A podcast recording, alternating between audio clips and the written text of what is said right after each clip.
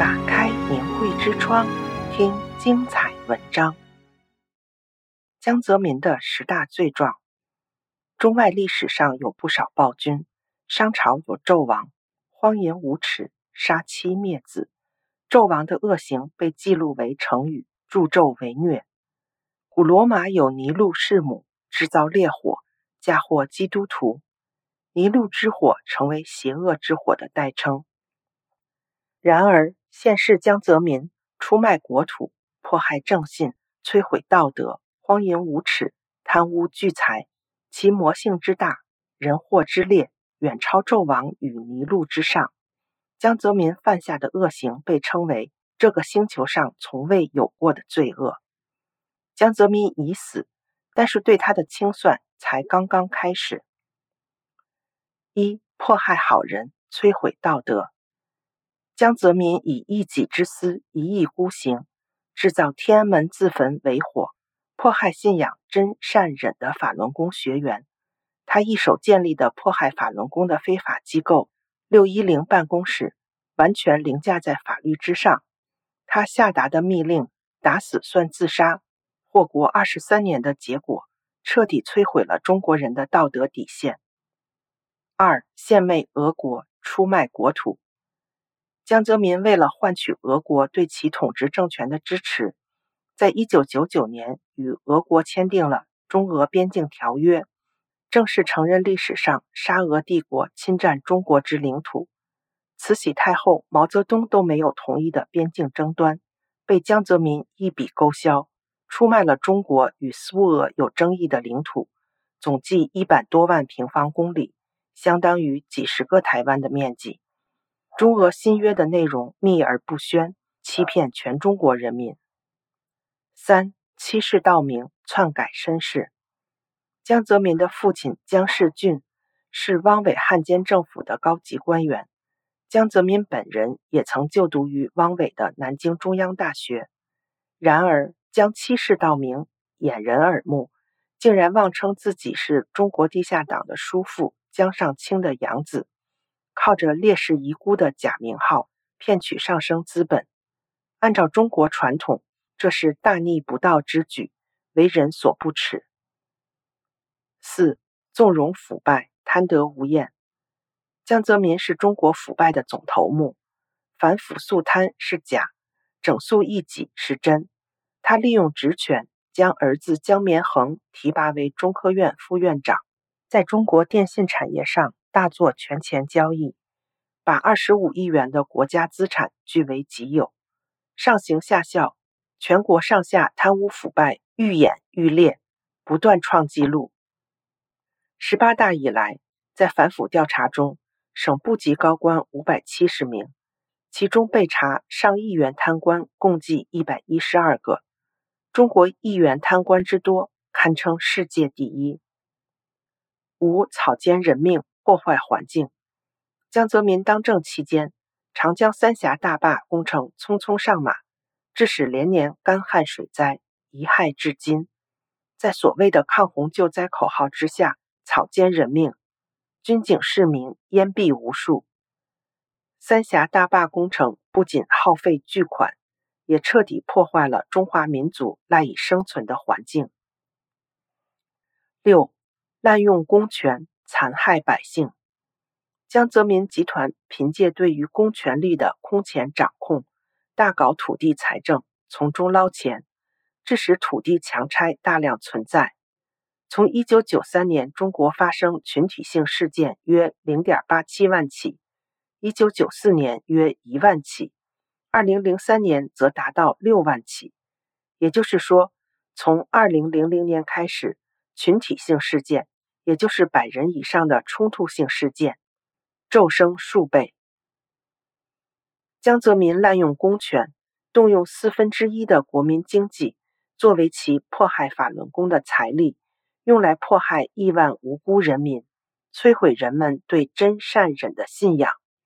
这些巨额资金被用于组建全国范围的六一零组织和关押洗脑基地，持续动用全国媒体。进行铺天盖地的诋毁宣传和造假，使用大量的军队、警察、监狱等国家机器和司法、外交、文化、科技、教育等多种手段监控、抓捕、迫害中国法轮功学员，以及在海外对法轮功学员进行干扰等等。七、淫乱祸国，败坏风气。江泽民的淫乱成为人们公开谈论的话题。上梁不正下梁歪，江泽民的所作所为使全中国社会道德堕落，娼妓盛行，家庭解体，离婚率直线上升。中华传统中最重要的社会细胞——家庭失去了重心，乱伦、性贿赂成为日常现象，社会风气日益败坏。八、敛财司法，滥用酷刑。江泽民目无法纪，政法委凌驾于公检法体系之上，使得中国法治撕开了一个前所未有的裂缝。中共公检法公开叫嚣：杀人放火、偷东抢西我不管，练法轮功就不行。刑讯逼供、百种酷刑折磨、无罪判决、伪造证据，成为司空见惯现象。九、活摘器官。地球上从未有过的罪恶。二零零六年九月十三日，时任中共商务部长的薄熙来随总理温家宝访问德国汉堡时，亲口承认是江主席下达了活摘法轮功学员器官的命令。二零一四年九月，中共军队总后勤部卫生部长白书忠亲口称，是江泽民亲自下令活摘法轮功学员器官的。二零一九年，英国御用大律师尼斯爵士主导的人民法庭得出结论：中共多年进行大规模活摘器官活动，而法轮功学员是器官供应的最主要来源。国际社会已普遍呼吁制止活摘反人类罪行，清算江泽民及中共活摘器官已为时不远。十、封锁网络。维稳祸国，江泽民坏事做绝，丑事干尽，但是还要堵上人民的嘴，声称稳定压倒一切。维稳费的剧增就是从江泽民开始的。江家维稳赚得钵满流油。江泽民之子江绵恒用人民的血汗钱开发的金盾工程，搭建高墙，以谎言欺骗和媒体控制。剥夺着中国人民的知情权，还耍小伎俩，让很多中国人误以为自己很自由。附录：江泽民死前谈条件，心虚怕被清算。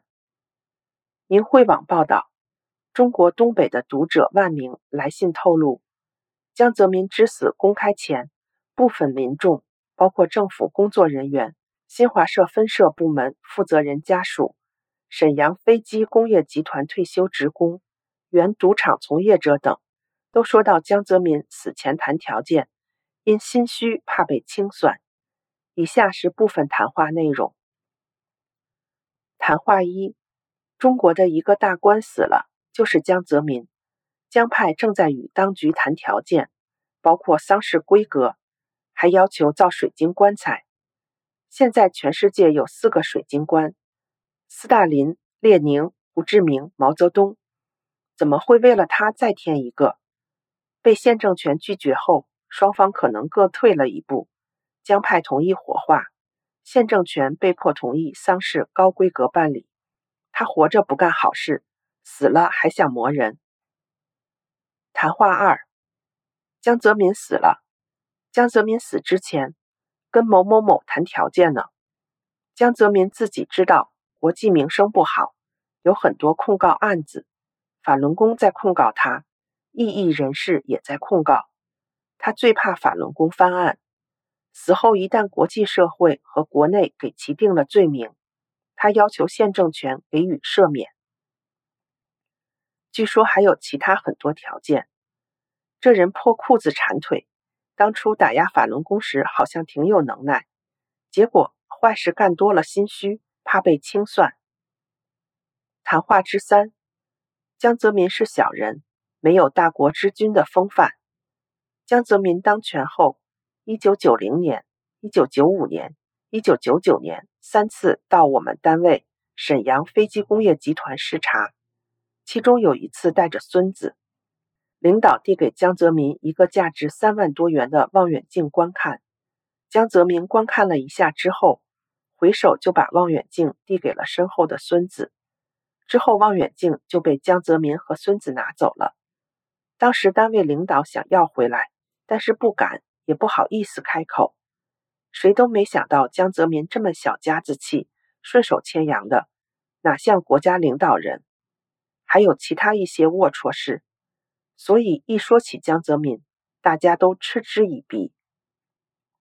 谈话之四：江泽民当政时代，赌博市场飞速发展，从南方到北方蔓延。游戏厅老板买通政府官员即可开赌场，榨取百姓钱财。赌博机属于实赌实诈，客人一秒钟即拍进九十九元，赌输十万元只需两三个小时。全市十六家大赌场靠赌博机捞取资金一千五百四十亿元，平均每家近一百个亿。当时全市跳楼、报复式爆炸。凶杀等案件此起彼伏，却无一案例见诸报端。江泽民下台后，二零一三年本市赌博市场被整肃，直至二零一九年全部关停。有江派背景的老板某某逍遥法外，逃到美国。中国黄赌毒盛行，开始于江泽民时代，这是真的。订阅明慧之窗。为心灵充实光明与智慧。